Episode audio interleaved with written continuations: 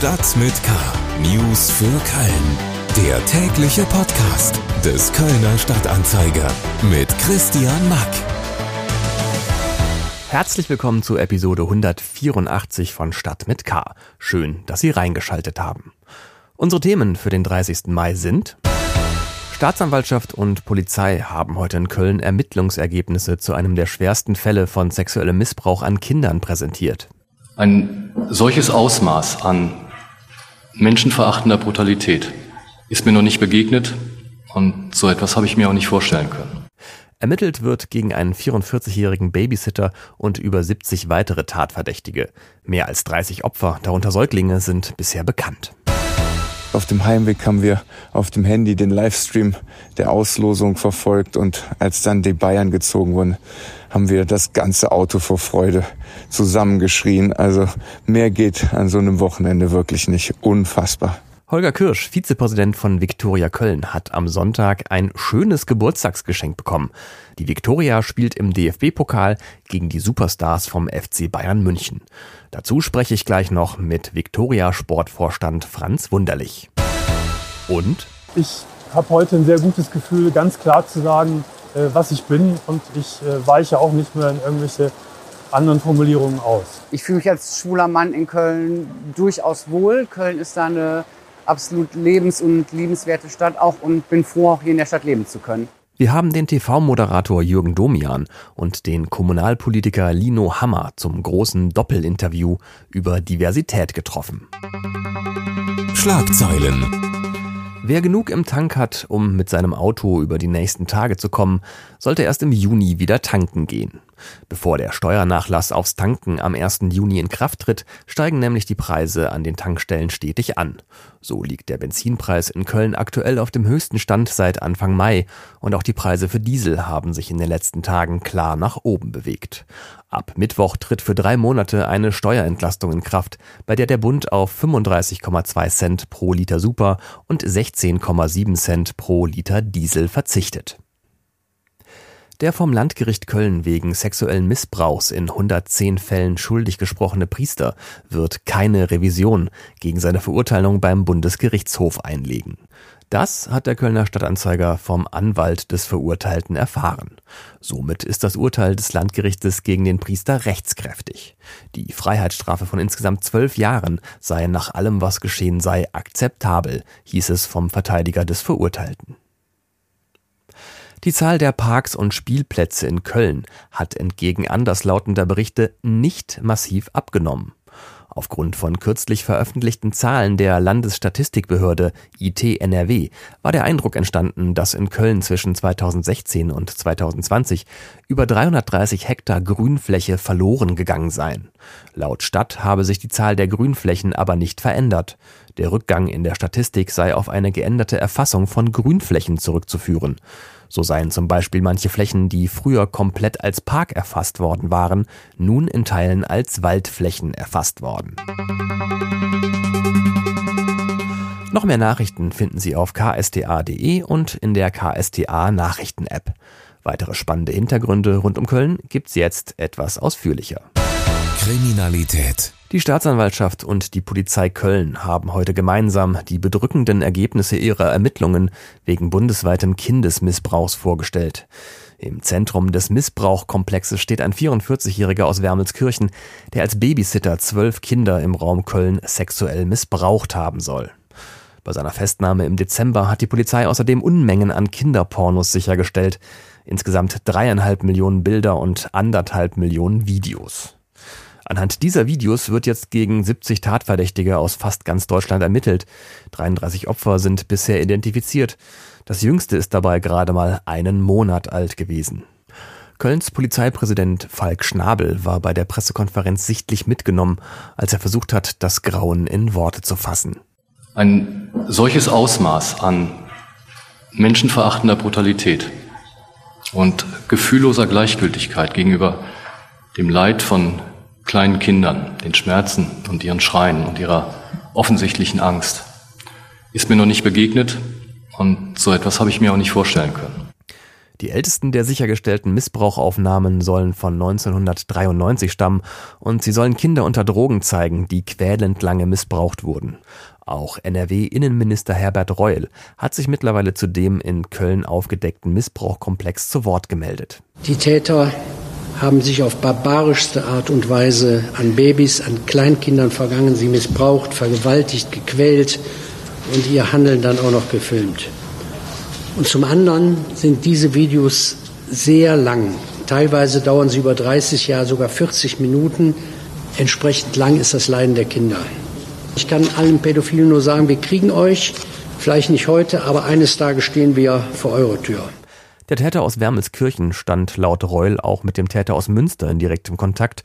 Im Missbrauchkomplex von Münster sind bisher 30 Opfer identifiziert. Der Sumpf ist also vermutlich sehr tief. Alle Infos lesen Sie im Kölner Stadtanzeiger und auf ksda.de. Sport. Am Sonntag sind die Begegnungen der ersten Runde des DFB-Pokals in Dortmund ausgelost worden. Und das Schöne bei diesem Fußballturnier ist ja, dass hier zum Teil auch Profimannschaften auf Amateure treffen oder es zumindest am Anfang des Wettbewerbs Partien mit großen Klassenunterschieden geben kann. Und da triumphieren ja immer mal wieder die Underdogs gegen die großen Vereine und machen sich so bei den Fans unsterblich. Der erste FC Köln wurde Sonntag direkt als zweites gezogen und muss im ersten DFB-Pokalspiel auswärts gegen den Zweitligisten Jan Regensburg ran. Das ganz große losgezogen hat aber Viktoria Köln. Der Drittligist vom Höhenberg darf im DFB-Pokal gegen den großen FC Bayern aus München ran. Zugeschaltet ist mir jetzt der Sportvorstand von Viktoria, Franz Wunderlich. Hallo, Herr Wunderlich. Hallo, schönen guten Tag. Es waren ja nicht mehr ganz so viele Bälle im Topf, als der FC Bayern als Gegner der Viktoria gezogen wurde. Ähm, was waren denn Ihre ersten Gedanken, als Sie das Bayern-Logo im Inneren der Loskugel gesehen haben? Ja, ich meine, da war natürlich eine riesengroße Freude. Das ist ja das, was sich jeder wünscht. Ne?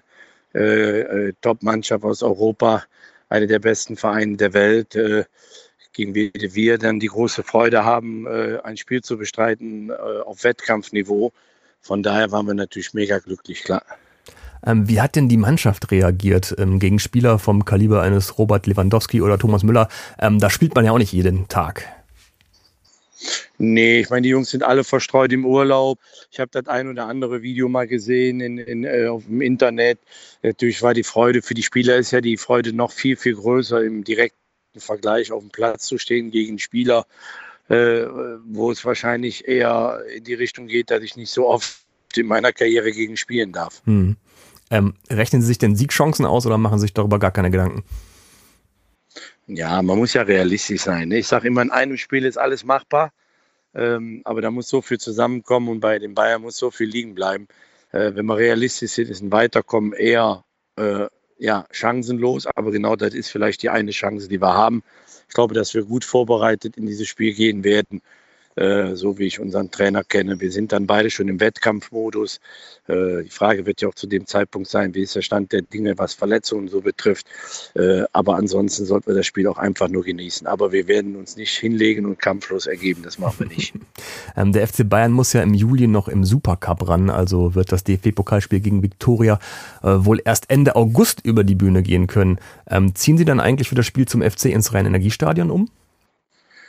Ja gut, es gibt ein paar Überlegungen, die wir jetzt erst natürlich mal anschieben müssen. Ne? Jetzt, äh, ich denke, das wird hier in den nächsten Tagen, wird das ein Thema der Geschäftsführung sein, äh, wie und welcher Spiel auch dann eventuell in Frage kommt. Natürlich ist das auch ein Thema, aber ob es dann am Ende da stattfindet, das äh, liegt nicht in meiner Hand. Das müssen dann die Geschäftsführer bewerten und ausarbeiten, weil da steckt ja eine unfassbare logistische Aufwand dahinter. Ne? Hm.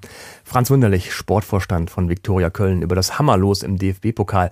Da kommen nämlich die übermächtigen Bayern aus München nach Köln.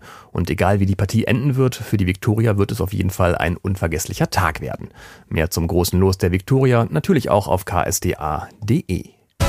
Köln. Am Wochenende haben wir den TV-Moderator Jürgen Domian zusammen mit dem Kommunalpolitiker Lino Hammer zum Doppelinterview getroffen.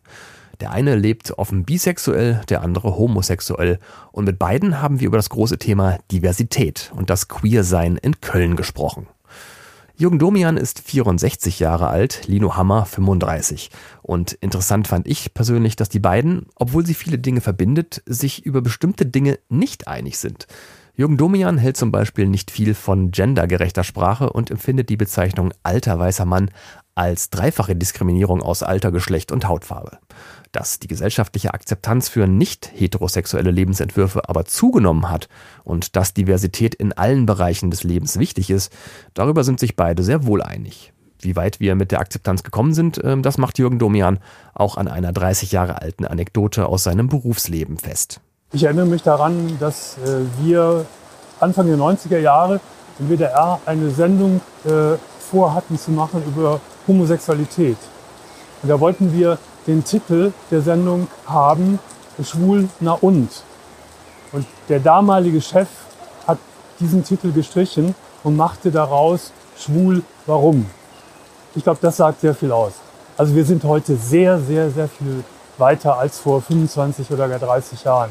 Äh, besonders im, im Bereich der sexuellen äh, Akzeptanz der verschiedenen sexuellen Spielarten. Und auch was das Thema Diversity in der Politik angeht, hat sich in letzter Zeit was bewegt, findet zumindest Kommunalpolitiker Lino Hammer. Je bunter und vielfältiger die Gremien sind, in denen Politik gemacht wird, desto lebensnäher wird am Ende auch Politik. Und ich finde es gut, dass der Bundestag jetzt auch, glaube ich, einer der jüngsten Bundestage ist, äh, wie er bisher ist. An anderen Diversitätsmerkmalen muss man noch ein bisschen arbeiten, aber dann wird eben nicht nur Politik für die gemacht, für die lange Politik gemacht wurde bisher. Das Doppelinterview mit Jürgen Domian und Lino Hammer zum Thema Diversität lesen Sie auf ksda.de. Und damit sind wir für heute durch mit Stadt mit K. Alle Themen dieser Sendung gibt es auch nochmal verlinkt in den Shownotes dieser Episode. Vielen Dank fürs Einschalten. Mein Name ist Christian Mack. Machen Sie es gut und bis zum nächsten Mal. Stadt mit K. News für Köln. Der tägliche Podcast.